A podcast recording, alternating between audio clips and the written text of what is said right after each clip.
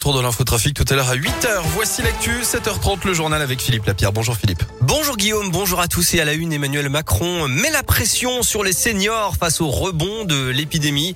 Le taux d'incidence du Covid a grimpé de 40% en une semaine. Alors à partir du 15 décembre, les plus de 65 ans devront avoir une troisième dose pour conserver leur passe sanitaire. Et la campagne de rappel de vaccins va s'ouvrir aux 50-64 ans dès le début décembre.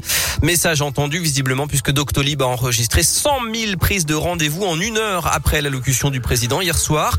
Et puis le port du masque redevient obligatoire à l'école pour les 6-11 ans sur tout le territoire à partir de lundi.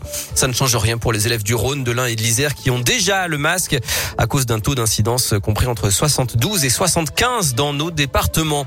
Lyon, ville amie des enfants. Comme ils l'avaient annoncé, les élus écologistes ont signé hier la convention locale d'UNICEF. En clair, la ville s'engage à mettre en place des mesures pour promouvoir les droits de l'enfant, renforcer l'égalité filles-garçons, améliorer l'alimentation dans les écoles ou encore renforcer leur participation citoyenne. Et justement, le conseil des enfants du 8e arrondissement doit s'installer la semaine prochaine.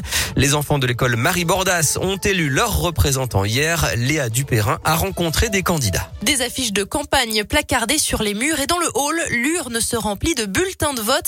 Karima, 10 ans, est candidate à l'élection de conseillère d'arrondissement. Les grands, ils ont souvent la parole. Nous, les enfants, on connaît mieux notre école que les grands. Pour séduire les électeurs, à chacun son programme, Camilla, élève de CM2. Puisque tout le monde se plaint de la nourriture dans la cantine, changer la nourriture de la cantine pour que tout le monde mange bien. Mohamed aussi ne manque pas d'idées. Je voulais mettre un stade city euh, sur le toit de l'école et euh, faire une bibliothèque dans les quartiers. Ces élections pour enfants relèvent d'un double intérêt pour Tristan Debray, élu chargé de l'enfance à la mairie de Lyon. Faire de l'éducation à la citoyenneté, de montrer aux enfants à quel point il est important de s'engager, de représenter les autres et également, euh, bien sûr, faire participer les enfants aux décisions qui les concernent. D'ici la fin de l'année, des conseils d'enfants seront élus dans les 3e et 5e arrondissements. Et le premier a déjà élu le sien il y a quelques années maintenant. L'objectif est d'élire un conseil d'enfants par arrondissement d'ici à la fin du mandat en 2026.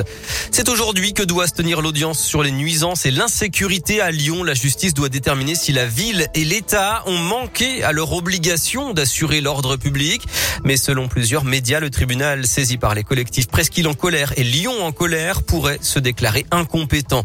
À Givor, l'ancien maire Martial Passy vient d'être définitivement condamné à six mois de prison avec sursis et trois ans d'inéligibilité pour prise illégale d'intérêt d'après le progrès. Il avait recruté l'une de ses sœurs comme directrice générale des services.